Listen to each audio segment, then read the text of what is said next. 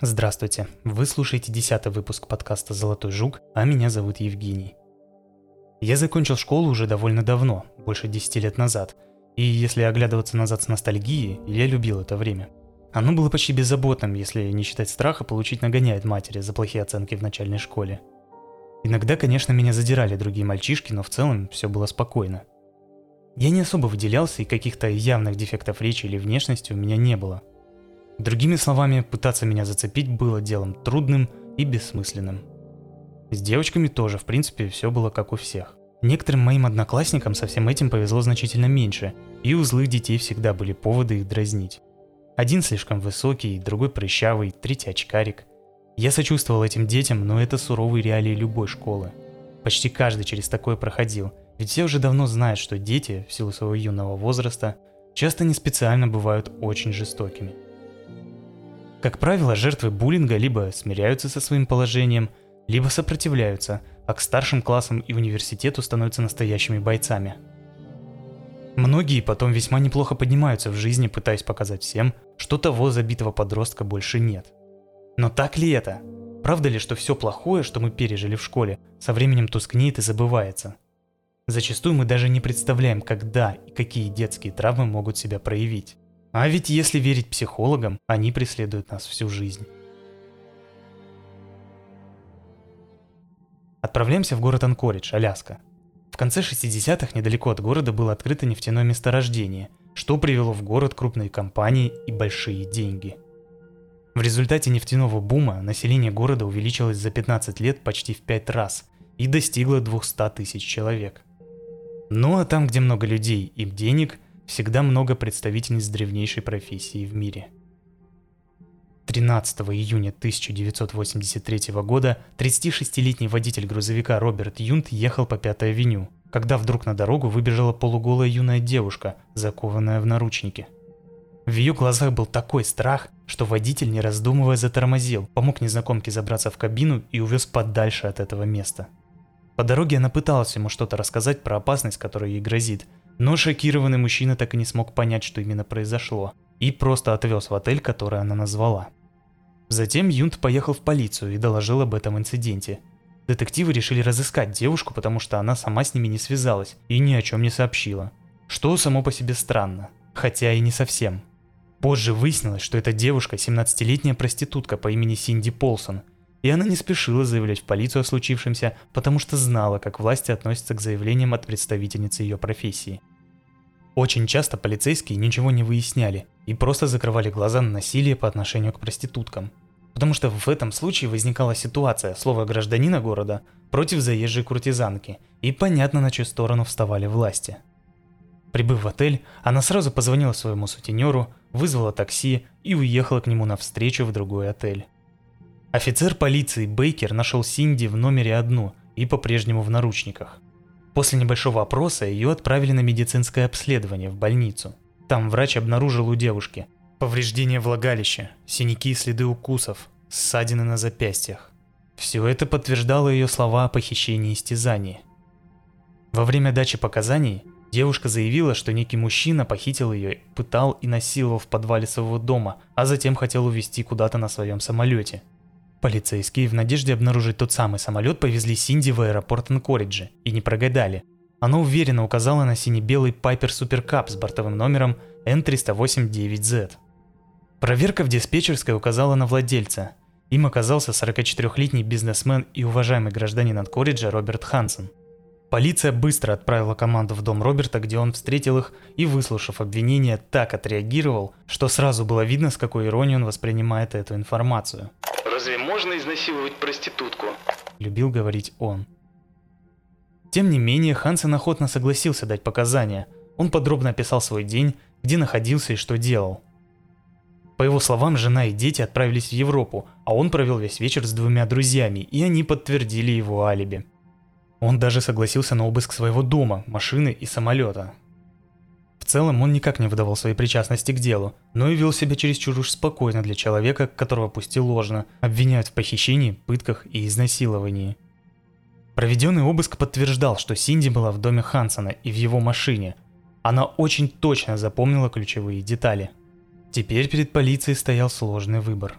С одной стороны, показания уважаемого бизнесмена и его не менее уважаемых друзей, а с другой заявление малолетней проститутки, которая очень похожа на правду и имеет под собой веские основания. Детектив Уильям Деннис предложил Синди пройти проверку на полиграфе, но она отказалась. Тогда он решил, что секс-работница говорит не всю правду и просто закрыл дело. На этом весь инцидент мог быть исчерпан, но тот самый офицер Грет Бейкер, который самым первым допрашивал Синди, не верил в невиновность Хансона. В течение многих лет полиция безуспешно вела поиски периодически пропадающих танцовщиц в Анкоридже, а в последние годы участились случаи нахождения трупов женщин в окрестностях города и даже в отдаленных районах Аляски. Дальнейшее расследование, которое он провел самостоятельно, выявило обширное криминальное прошлое Роберта Хансена. Роберт Кристиан Хансен родился 15 февраля 1939 года в 30 километрах от Эстервилля, штат Айова, в общине, основанной датскими иммигрантами под названием Рингстад. Его отец, Кристиан Хансен и мать Эдна Хансен познакомились и поженились здесь же, а к концу 30-х годов успели накопить достаточно денег, чтобы открыть в Эстервилле собственную семейную пекарню. Бизнес процветал, и его отец был весьма авторитетным человеком в местном сообществе – как человек старой закалки, Кристиан был очень строгим и религиозным лютеранином. Он очень много работал на благо семьи и требовал жесткого соблюдения правил и норм, соответствующих его религиозным взглядам. Уже в раннем возрасте, как и большинство детей Айовы, Роберт начал работать. Он помогал своим родителям в пекарне, чем был крайне недоволен. Он получал всего 30-45 центов за работу в магазине, будучи маленьким мальчиком – и по мере взросления доходы не сильно увеличились, редко достигая 1 доллара в день. Кроме того, отец часто был недоволен его работой и называл сына никчемным балбесом. Отношения с отцом были, мягко говоря, не очень. Они усугублялись еще и тем, что Роберт был левшой, но родители упорно стремились исправить мальчика и принуждали делать повседневные дела правой рукой. Но и это еще не все. С детства Роберт страдал сильным заиканием и особенно тяжело ему приходилось в школе. Как он сам потом рассказывал на протяжении всего обучения в средней школе, когда ему необходимо было выйти к доске или ответить на вопрос, он покрывался холодным потом и в таком состоянии паники не мог выдавить и слова. Вдобавок к худобе и заиканию в средней школе добавились подростковые прыщи. Это отталкивало сверстников, а некоторые девочки открыто презирали его и говорили ему об этом прямо в лицо. Хуже того, они частенько высмеивали его перед другими учениками в холле школы или на игровой площадке. Все попытки мальчика установить с противоположным полом хоть какой-то контакт заканчивались провалом. Это все укоренило в Хансене ненависть к молодым красивым девушкам, да и в целом к школе. В своей исповеди маньяк говорил. Если возвратиться к тем дням, что я провел в средней школе, то, скорее всего, то состояние, в котором я пребывал большую часть времени, правильнее всего было бы назвать фрустрацией. Я видел своих сверстников, которые спешат на свидания с девушками, проводят время на вечеринках, и у меня было огромное желание жить такой же жизнью, как и они, встречаться и развлекаться. Я осознавал, что из-за шрамов и других дефектов на моем лице, которые вы можете видеть и сегодня, девушки не хотят сближаться со мной. И тогда я еще больше нервничал, и мое заикание становилось гораздо сильнее, как это происходит и сейчас на этом допросе. Кроме столь серьезных для Роберта проблем с девочками, он в целом был не слишком социализированным мальчиком. Из-за строгости и религиозности родителей у него было очень мало свободы. Почти все свободное от учебы время его заставляли работать в семейной пекарне. В качестве хобби он состоял в хоре для мальчиков и смешанном хоре, а также участвовал в неурочной деятельности клуба. Но это не помогало ему справиться с одиночеством, и в своем стремлении заполнить пустоту в душе он увлекся рыбалкой, охотой и стрельбой из лука. Учился Роберт средний и не проявлял никаких особых талантов по мере пребывания в школе. Это можно объяснить жестким графиком в пекарне отца. В 1957 году самый ненавистный период его жизни закончился. В выпускном альбоме под фотографией Роберта красовалась опечатка в его фамилии. Роберт Хансон было написано в альбоме. Но это его нисколько не расстроило. Беспокойство никогда не делает людей великими. Так почему же я должен волноваться? Говорил он. После школы он был призван в резервную армию, где прошел базовую подготовку. Там же состоялся его первый сексуальный опыт. Это была проститутка. В 59 году он вернулся в свой родной дом и занимался самой разной работой. Тогда же он начал собирать вокруг себя парней помладше и обсуждать с ними оружие, охоту и как ему не нравится этот город. Хочу отметить, что часто люди, которые в детстве были обделены вниманием своих сверстников, будучи уже юношами, собирают вокруг себя детей, чтобы чувствовать авторитет и купаться во внимании тех, кто восхищается тем, что такой взрослый человек уделяет им столько внимания. Через полгода после возвращения из армии Роберт по сути стал главарем банды подростков, который к месту не к месту щеголял своим умением стрелять из лука и обращением с ножом. Но кроме этого сильных опасений парень и его друзья не вызывали – хотя некоторые утверждали, что его банда может быть причастна к взрыву трактора.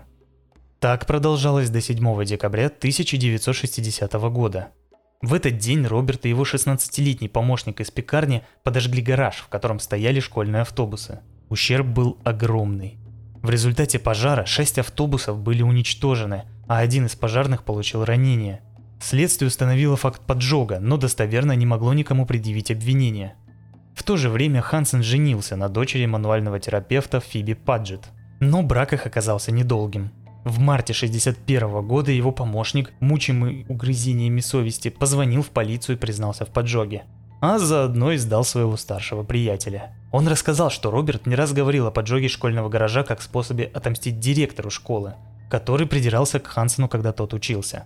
Теперь у полиции были все козыри на руках, и Роберту ничего не оставалось, как признаться в преступлении. Я думаю, что я сжег сарай, потому что я ненавидел школу всей душой. Я сделаю все, что угодно, чтобы вернуть долг той ужасной школе, которая причинила столько боли Бобу Хансену. За это он получил три года в тюрьме города Анамаса. Там он показывал отличные результаты на пути исправления, помогал малограмотным заключенным читать и писать, давал религиозные консультации. Там же он занимался с логопедом и смог значительно улучшить свою речь. За хорошее поведение его выпустили уже через 20 месяцев, и он уехал в Миннесоту, где зарабатывал покрасом кабинок и лодок. Там же он встретил свою новую любовь, Глорию Дикон, которая занималась уборкой пляжных кабинок. В 1963 году они поженились. Хансен вернулся к выпечке, устроившись в хлебопекарню магазинов «Кокс». Проработав там некоторое время, он с женой решил перебраться в город покрупнее, Миннеаполис. Там он работал в качестве мастера по декорированию тортов. Он работал в магазине, где кроме выпечки продавались и другие товары. Велосипеды, радиоприемники, спортивные товары, снаряжение для рыбалки и охоты и так далее. Вот как раз на краже рыболовных снастей Роберт и был пойман вскоре. Причем не раз. Сначала коллега заметил в его машине товары из их магазина, но не придал этому значения. Затем в 1965 году его поймали прямо на месте преступления в магазине Блумингтон. Тогда работодатель замял дело, заплатив за него. Ну и в третий раз его поймал уже сам работодатель. Тут у Хансона больше не оставалось вариантов, кроме как немедленно уволиться и уехать из города. Это помогло ему избежать второго срока в тюрьме. Вообще, в психологическом портрете маньяков часто присутствует клептомания. И Роберт Хансон не был исключением из правил – он принципиально не хотел платить за вещи, получая такую мизерную зарплату. Кроме того, он испытывал сексуальное возбуждение, совершая кражи. В 1967 году его жена закончила университет, и из-за проблем Роберта с законом супруги решили начать все с чистого листа, подальше от прошлого, в городе Анкоридж. Хансен устроился в пекарню, а его жена работала учителем. Они сняли загородный дом, рассчитанный на две семьи, много гуляли на природе, совершали восхождение в горы. Жена Хансена много времени проводила в лютеранской церкви. Вообще, супруги Хансен были известны всем как хорошая, благополучная семейная пара. Роберт стал заядлым охотником, используя только лук и стрелы.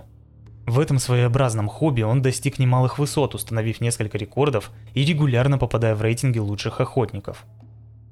В 1971 году у Хансена родилась дочь, что еще больше упрочило его положение в обществе – Заметьте, что до сих пор, не считая мелких краж и того самого поджога школьного гаража, в биографии Роберта Хансена не было сильно выделяющихся психопатических эпизодов. Как я и говорил в самом начале, множество детей переживают проблемы в школе и потом становятся вполне себе достойными членами общества. И почти все в этой истории подтверждает мои слова. Но, к сожалению, еще одной немаловажной чертой серийных убийц является то, что они, так сказать, маринуют свои отклонения – они сдерживаются, подпитывая свою жажду фантазиями, копят напряжение, пока однажды не сорвутся, и остановиться будет уже невозможно. Так случилось и с Робертом.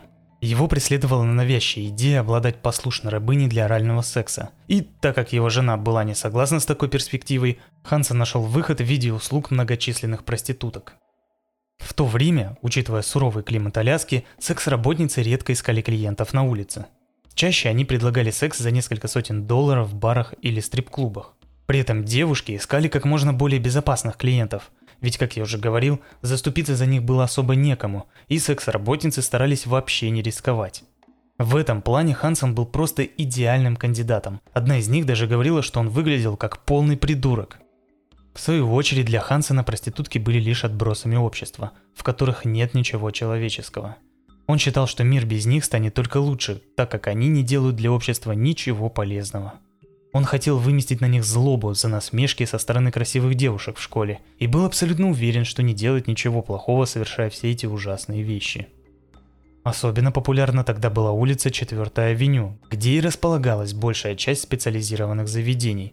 Зачастую девушки пропадали прямо оттуда, и власти особо не обращали на это внимания. Путаны народ вольный и редко засиживаются на одном месте, а искать их – дело сложное и затратное. Преступная деятельность Хансена на Аляске началась в 1971 году. В квартале Спеннард он остановился на красный свет светофора и увидел в соседней машине симпатичную девушку, которая ему улыбнулась. Он воспринял это как приглашение к дальнейшему знакомству, но когда догнал ее и попытался завязать разговор, она жестко отказала ему. Тогда обиженный Роберт достал пистолет и приказал следовать за ним. К счастью, полиция каким-то образом заметила его и его потенциальную жертву и арестовала Хансена – но вскоре освободила по подписку о невыезде. Я в который раз уже удивляюсь некомпетентности и несостоятельности полиции США того времени. Мужик, угрожая женщине пистолетом, ведет ее куда-то, и его хватают, но почему-то этого недостаточно, чтобы задержать его до суда. В общем, пока суть до дела, прямо во время ожидания судебного процесса Хансен снова попадается. 18-летняя проститутка заявила, что он похитил ее и изнасиловал, угрожая пистолетом – и снова он ушел от обвинений, потому что истица не явилась в суд. Эти преступления стали поводом для психологического обследования. Он говорил полицейским, что не помнит, как он совершал преступление, или что это было как во сне. Доктор Лэнгдон, психиатр клиники в Анкориджа, в своем заключении указывал на психическую болезнь Хансона и потерю памяти, связывая преступную деятельность с психическими проблемами, которые были у задержанного. Его насильственные действия имеют психологические причины. Говорилось в психиатрическом заключении. Лэнгдон также включил в свой доклад упоминание о том, что Хансен имел военную подготовку. Но самым важным были указания на то, что в подростковом возрасте Хансен фантазировал о том, чтобы причинить вред тем девочкам, которые отвергли его. В защиту Хансена выступил пастор местной церкви Альберт Абрахамсон, который весьма лестно отзывался о Роберте, отмечая его доброту – на мой взгляд, уже сам факт подобной несостыковки показаний и заключения психиатра должны были навести на мысль, что у Роберта серьезные проблемы. Но судья не только не дал срок за совершенные преступления, в то время как за подобное полагалось 5 лет, но и вообще не счел его опасным для общества. Он сказал, я считаю, у вас есть психическое заболевание, которое заставляет вас при определенных обстоятельствах становиться крайне опасным для других членов общества. Я думаю, что такое ваше состояние требует психиатрической помощи. И я сказал врачу, который поставил диагноз, что вы должны проходить курс терапии до полного излечения. Я рекомендую вам также заниматься вашим делом, вашей работой в дальнейшем, потому что я уверен, что вы хороший работник и не представляете в этот момент опасности для общества. До тех пор, пока вы окончательно не излечитесь, вы будете предметом пристального надзора, и я считаю, что опасность для других членов общества при соблюдении данных условий будет сведена к минимуму. Фактически его продержали в тюрьме лишь с марта по июнь 1972 года, а затем выпустили по УДО. Затем с июня по декабрь им занимались социальные службы и психиатры, а с декабря перевели на общественно полезные работы. Как вы думаете, ему это помогло? В 1984 году Хансен признался, что в первый же день, когда остался без контроля, он отправился на 4 авеню и, глядя на проституток, прокручивал в голове новые сцены похищения и пыток. 7 июля 1973 года в маленьком городке Сьюарт, расположенном недалеко от Анкориджа, пропала 17-летняя Меган Эмерик. Она была тихой девочкой, училась в профессиональном центре Сьюарда и, по заверениям брата, любила свою семью. Она не могла так просто отправиться в путешествие или сбежать. Особенно учитывая, что Меган оставила все свои вещи и документы в общежитии центра. Так не поступают люди, отправляющиеся в дальний путь. Надо сказать, что информации о ее пропаже было очень мало, и распространение дела получило совсем небольшое. В газетах разместили несколько заметок, а некоторых летчиков попросили обратить внимание на объекты в лесах, над которыми они будут пролетать в районе предположительного местонахождения девушки. Последний раз ее видели выходящей из общежития. В 1975 году в этом же городе пропала 23-летняя Мэри Тил. Днем друг подвез ее до библиотеки на машине. Она вышла, но до библиотеки не дошла. Больше ее никто никогда не видел. Надо заметить, что Хансен был первым подозреваемым по этим делам, потому что достоверно известно, что он был в Сиорде в дни пропажи обеих девушек. Но его вина доказана не была. Эти дела и сейчас остаются нераскрытыми. В том же году Хансен снова попал под прицел правоохранительных органов. Очередная проститутка подала на него заявление с обвинением в изнасиловании, но отказалась сотрудничать со следствием и ее дело было закрыто ввиду недостаточности количества улик против обвиняемого. Сам Роберт утверждал, что он никого не насиловал, а она мстит ему из-за спора о деньгах. В 1977 году Хансен попался на краже бензопилы, и в этот раз судья, учитывая его криминальную историю, решил наказать его, что называется, по полной. Он приговорил Роберта к пяти годам лишения свободы в тюрьме города Джуна. Но маньяку снова дико повезло – Верховный суд штата не признал такой приговор, посчитав его слишком жестким.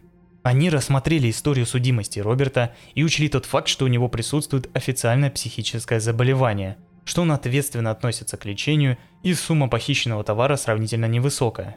Они связали его поведение с болезнью и с условием продолжения обязательного лечения смягчили приговор до одного года. В августе 1978 года Хансен захотел освоить новое хобби и получить лицензию пилота – но ему отказали из-за упоминания в медкарте о том, что он лечится от биполярного расстройства с использованием медикаментов. Но во второй раз он просто не стал указывать эту информацию и без проблем стал лицензированным пилотом. В январе 1982 он купил свой собственный самолет Piper Super Cup с номером N308-9Z. Теперь у него была возможность в любое время с легкостью возить своих жертв в отдаленные места Аляски и не беспокоиться о том, что их кто-то услышит. Однако надо заметить, что и с этой задачей он очевидно справлялся и без самолета. Еще в 1980 году, недалеко от озера Эклутна, строители нашли почти разложившееся тело, похороненное возле ЛЭП. Судмедэксперты установили, что тело принадлежит молодой женщине, которая умерла от множества ножевых ранений около года назад. Никто не мог опознать ее, поэтому она получила имя Эклутонская Энни – Лишь в 1984 году Хансен сам признался в убийстве и рассказал, что по его мнению там произошло. Он не помнил ее имени, только знал, что она была танцовщицей топлес или проституткой. Они договорились на оральный секс за умеренную плату и поехали за город. Девушка почему-то разнервничалась и стала отказываться от того, что предлагал Хансен. Он начал закипать. Если ты будешь делать все, что тебе говорю, то у нас не будет никаких проблем. Я не причиню тебе боли или страданий сказал он. Энни решила убежать, и, по словам Хансона, даже достала нож из сумочки. Они боролись, и разъяренный Роберт отобрал у девушки нож и нанес ей несколько ударов в спину. А затем он продолжал бить ее ножом, ничего не соображая, пока она не умерла. Позже множество тел были найдены в долине реки Ник. Долина реки Ник – это популярное у тамошних охотников место, уединенное, испещренное ущельями и богатое разнообразной фауной – 12 сентября 1982 года двое полицейских решили провести там свой выходной и поохотиться. На обратном пути они вышли на отмель и в песке обнаружили человеческие кости и обувь. Полицейские вызвали коллег, и на месте преступления были найдены гильзы от пуль 0,223 калибра. Такие использовались в мощных винтовках. Через две недели экспертам удалось выяснить личность человека, которому принадлежали эти останки – это была 24-летняя Шерри Морроу, танцовщица из бара Wild Cherry в центре Анкориджа. По словам друзей, последний раз ее видели живой 17 ноября 1981 года. Некий мужчина предложил ей 300 долларов за позирование для фотографий. Экспертиза показала, что Шерри была убита тремя выстрелами из оружия 0,223 калибра. Странно было то, что на одежде жертвы не было пулевых отверстий – а значит, возможно, кто-то одел ее уже после смерти. Покопавшись в своих делах, следователи выяснили, что за последние два года количество пропаж стриптизерш и проституток резко увеличилось. Это ничего не доказывало, но уже наводило на мысль, что в районе орудует маньяк. Детектив Максим Фаррелл заявлял СМИ. Мы не считаем, что в городе действует серийный убийца. Скорее, это дело рук каких-то психопатов или отморозков. Тем не менее, власти Анкориджа в тесном сотрудничестве с полицией штата решили выяснить, связано ли убийство Шерри Мору со множеством других преступлений. Они подняли дела и Клутонской Ини, и еще одной девушки по имени Джоан Мессина. К сожалению, оба тела слишком долгое время пролежали в земле, а в первом случае множество останков было растащено животными. Сержант Департамента общественного порядка Аляски Лайл Хоуксвен постарался собрать как можно больше информации об этих убийствах, но улик все же было недостаточно. А Хансен тем временем продолжал процветать. У него родилась вторая дочь, и он открыл уже вторую пекарню прямо в центре Анкориджа, на углу 9 авеню и Ингра-стрит. Все уже забыли про его проблемы с законом, и он представал перед обществом респектабельным, семейным человеком и успешным бизнесменом. Но даже несмотря на то, что он был более осторожен, Хансен не мог побороть свою навязчивую идею и продолжал охотиться на проституток. Некоторых он пускал, и они бежали в полицию писать на него заявление, но Роберт всегда придумывал убедительное оправдание и давил своим авторитетом, поворачивая любое дело в спор, ее слово против моего. И естественно, власти всегда были на стороне достопочтенного жителя города, нежели какой-то проститутки. Женщины были обижены, но не представляли, как им повезло. 17 апреля 1983 года Паула Голдинг, безработная секретарша, решилась выйти танцовщицей топлес в одной из баров Анкориджа. Владелец бара даже не хотел брать ее на работу, видя, что она не создана для этого, но Паула убедила его, отчаянно нуждаясь в деньгах. 25 апреля 1983 года Паула и Роберт встретились в назначенном месте. Они поехали в Малдун, район на северо-востоке Анкориджа, где тихий и безобидный с виду Хансен грубо схватил ее за волосы и направил на нее пистолет. Ты будешь делать что я тебе прикажу. Я проделывал такое уже много раз и всегда добивался, чего хотел. Поэтому будем играть по моим правилам. Затем он заковал ее руки в наручники, поставил на колени и немного позабавился со своей новой игрушкой. Потом они отправились на аэродром. Паула умоляла его отпустить ее, уверяла, что она никому ничего не расскажет, но маньяк был неумолим. Он привез ее в долину Ник, где она стала отчаянно бороться за свою жизнь. Она кричала на него, била и пыталась сбежать. Но Хансона это лишь забавляло. В первый раз она вырвалась и бросилась бежать, но опытный охотник за несколько минут настиг ее. В истерике она снова вырвалась, но на этот раз Роберт сам ей позволил. Он начал свою любимую часть – охоту. Паула уже почти добежала до края леса и видела песчаный берег и реку, когда раздался выстрел, и пуля 0,223 калибра настигла свою цель.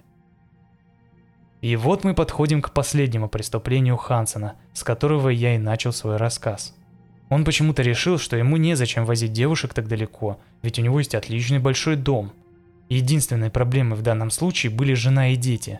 Но он быстро нашел легкий способ остаться один дома. Хансен отправил их на лето в Европу.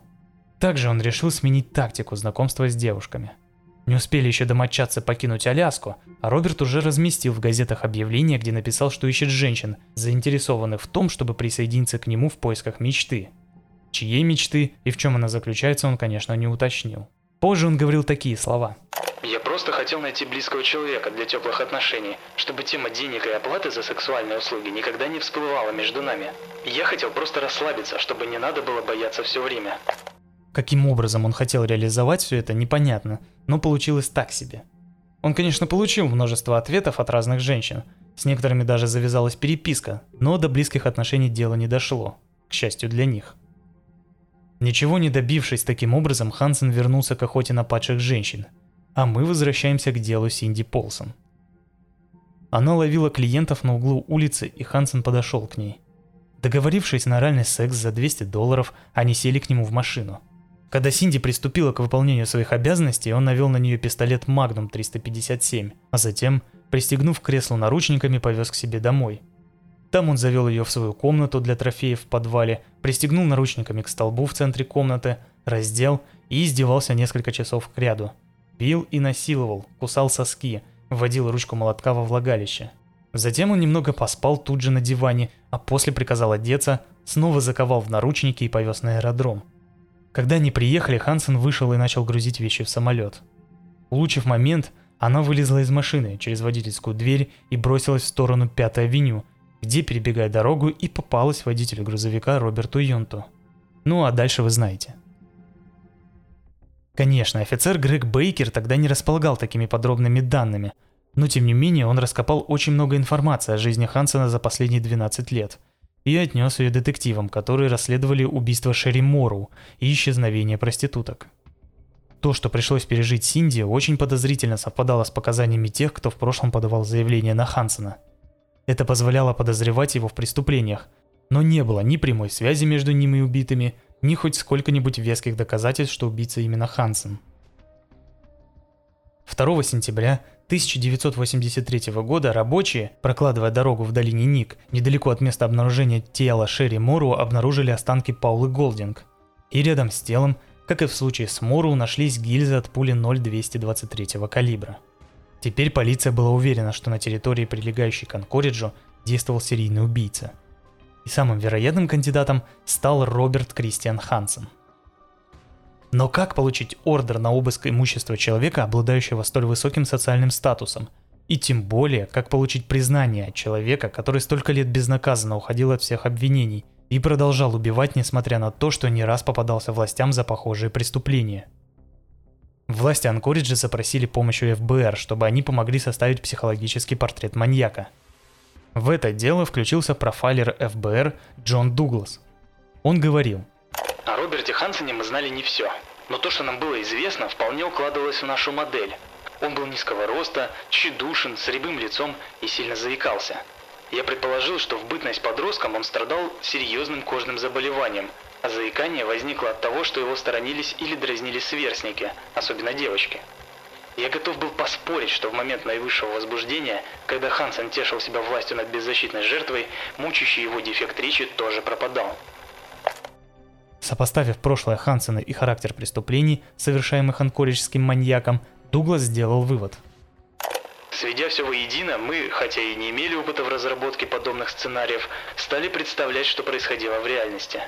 Проституток и танцовщиц стриптизерш находили далеко в лесу с огнестрельными ранами, которые, судя по всему, были нанесены из охотничьего ружья. По крайней мере, одну из женщин застрелили голой. А 17-летняя проститутка сообщила, что ей удалось бежать после того, как Роберт Хансен объявил, что они вместе летят в его хижину в лесу. Сам он в это время жил в доме один – поскольку семью отправил на все лето в Европу. Я был глубоко убежден в том, что Роберту Хансену надоело охотиться на оленей, медведей и горных баранов. И он выбрал себе добычу поинтереснее. Несмотря на подробный отчет и соответствие Хансена тому описанию, которое составил Дуглас, прямых улик не было, поэтому он лично прилетел на Аляску, чтобы предложить и реализовать свою идею. Она заключалась в том, чтобы вызвать Хансена на допрос, а тем временем произвести обыск, Следователи составили 48-страничный список улик, которые предполагали найти у Хансона. Это пистолет, который видела Синди Полсон, винтовка, из которой были застрелены Шерри Мору и Паула Голдинг, а также другие предметы, которые могли принадлежать жертвам маньяка. В октябре 1983 года сержант Глен Флот представил судье Виктору Карлсону результаты их совместной с Дугласом работы и получил 8 ордеров на обыск принадлежащей Хансону собственности – до этого дня психологический портрет преступника никогда ни разу не был использован для получения ордера на обыск. 27 октября 1983 года Хансона задержали и привели на допрос. Он не сопротивлялся. Но и нового детективам ничего не поведал. Он рассказал о своем детстве и о том, что снимал проституток в 70-х, но ничего изобличающего или хотя бы конкретного так и не сказал. А тем временем полицейские уже вовсю обшаривали его имущество – Обыск в самолете, машине и на месте работы подозреваемого не дал никаких результатов. А вот дома в спальне была найдена авиационная карта, на которой было нанесено 37 крестиков. Некоторые совпадали с местами, где были найдены трупы. На чердаке под изоляцией было найдено оружие, в том числе и винтовка Рутгер Мини-14 калибра 0,223 и револьвер, который совпадал с описанием Синди Полсон. В ходе дальнейшего обыска нашлись и вещи, принадлежащие жертвам. Соседка, увидевшая активную деятельность у дома Хансена, спросила, что происходит. А когда узнала правду, сказала, что Хансен попросил ее мужа обеспечить ему алиби на ту ночь, когда была похищена Синди Полсон. Они были друзьями, и сосед согласился без вопросов. Позже тот мужчина позвонил в полицию и отказался от показаний. Но даже несмотря на все улики, Хансен упорно не хотел признаваться. Поэтому изначально его арестовали по обвинению в мошенничестве. Когда-то он взломал свой собственный дом ради денег по страховке, а также в кражах, нападениях и похищениях людей. Вскоре результаты баллистической экспертизы оружия, найденного в доме Хансена, позволили следователям обвинить его в совершении четырех убийств. На этом защита была разрушена, отпираться было некуда и пришло время идти на сделку. 18 февраля Хансен сказал, что сознается в убийствах Эклутонской Энни, Джон Мессина, Шири Мору и Паулы Голдинг, если процесс будет закрытым и не тронут его семью. В обмен на обвинение только в четырех убийствах он пообещал полицейским показать, где похоронил остальные тела. 22 февраля 1984 года власти штата Аляска пошли навстречу Хансену и заключили сделку. Тогда же он официально признался в убийствах. Я не хочу сказать, что ненавижу всех женщин. Я пытаюсь классифицировать их в своем уме. Приличная это женщина или проститутка? Я никогда не убивал приличных женщин, но проститутки были чем-то еще. Проститутки стоят гораздо ниже, чем я в социальной иерархии. Я мог убить их безнаказанно и без зазрения совести. Я всегда любил женщин, но делал различия между хорошими девочками и плохими девочками. Плохих можно было убивать. За полтора десятка лет, прожитых на Аляске, Роберт Хансен изнасиловал более 30 женщин и разработал много способов заманивания их в ловушку.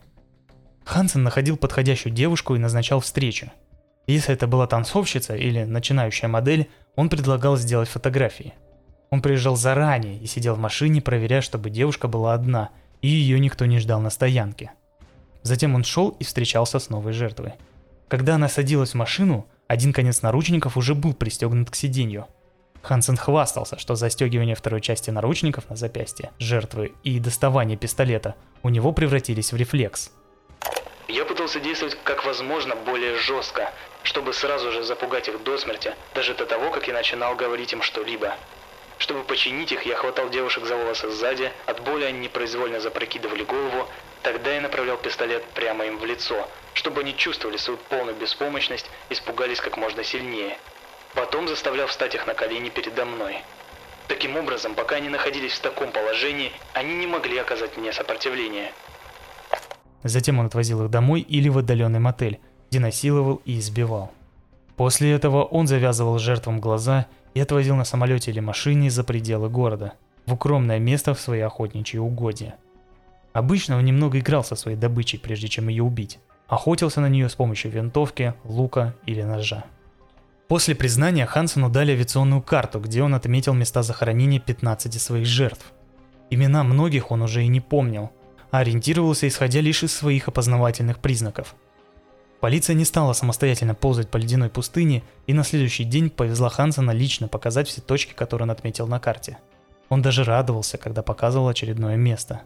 Всего он указал 12 разных местоположений, но пришлось ждать более теплого времени года, чтобы начинать извлекать тела. 27 апреля 1984 года Хансену вынесли приговор. Он при этом был спокоен и не выказывал никакого раскаяния, что характерно для серийных убийц. Прокурор выступил с заключительным заявлением. Перед нами сидит монстр, чья жизнь является крайним отклонением от нормы. Этот человек жил среди нас в течение 17 лет – Готовил и приносил нам пончики и кофе с приятной улыбкой. Его семья была опорой, он спрятался за их порядочность. Перед нами охотник, который держал трофеи на стене, но другие его трофеи теперь разбросаны по всей Южной и Центральной Аляске. И хотя он не говорит и не признается в этом, очевидно, что он целенаправленно охотился на женщин как на дичь. Он позволял им убежать на небольшое расстояние, а затем он получал то же самое удовольствие, как и в охоте на животных, выслеживая и убивая девушек. Он просто играл с ними. Совершенно очевидно, что он не рассказал нам всей правды. Судья Кин в своей речи сказал следующее. Никакие слова не могут адекватно описать то, что мы видели сегодня, и в чем подсудимый признался. Я не могу предъявить больше обвинения для общества, чем то, что мы видим здесь. Этот господин был хорошо известен всем в течение многих лет. Тем не менее, мы отпускали его на свободу несколько раз, зная, что у него были наклонности к агрессии возможности, чтобы убивать. Хансен отказался от последнего слова, и судья приговорил его к 461 году лишения свободы без возможности условного досрочного освобождения. К маю 1984 года следователи извлекли лишь семь тел в захоронениях Хансена. Никаких других трупов больше никогда не находили. Некоторые жертвы навсегда остались анонимными, потому что даже Хансен не знал их имена. Многие так никогда и не были найдены. Со временем Хансена исключили из всех охотничьих рейтингов и лишили всех трофеев и рекордов. Жена и дети не смогли остаться на Аляске из-за травли в школе. Миссис Хансен вскоре подала на развод, и они уехали. Роберт Кристиан Хансен, получивший прозвище «Мясник-пекарь», умер 21 августа 2014 года в возрасте 75 лет. Агент ФБР Джон Дуглас отметил, что убийства, совершенные Робертом Хансеном, являются беспрецедентными в истории изучения серийных убийц по ряду причин. Сценарий совершения убийств в форме охоты на девушек, тотального господства над своими жертвами мог быть реализован только в условиях огромных безлюдных пространств Аляски. именно на Аляске у него были все необходимые инструменты для реализации замысла.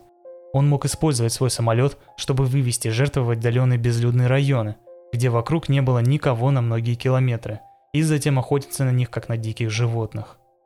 Ничего подобного не отмечалось ни в одном из известных случаев расследования преступлений серийных убийц. В 2013 году вышел фильм «Мерзлая земля», основанный на этом деле с Николасом Кейджем и Джоном Кьюсаком. Текстовую версию подкаста с фотографиями, как всегда, можно посмотреть в группе ВК.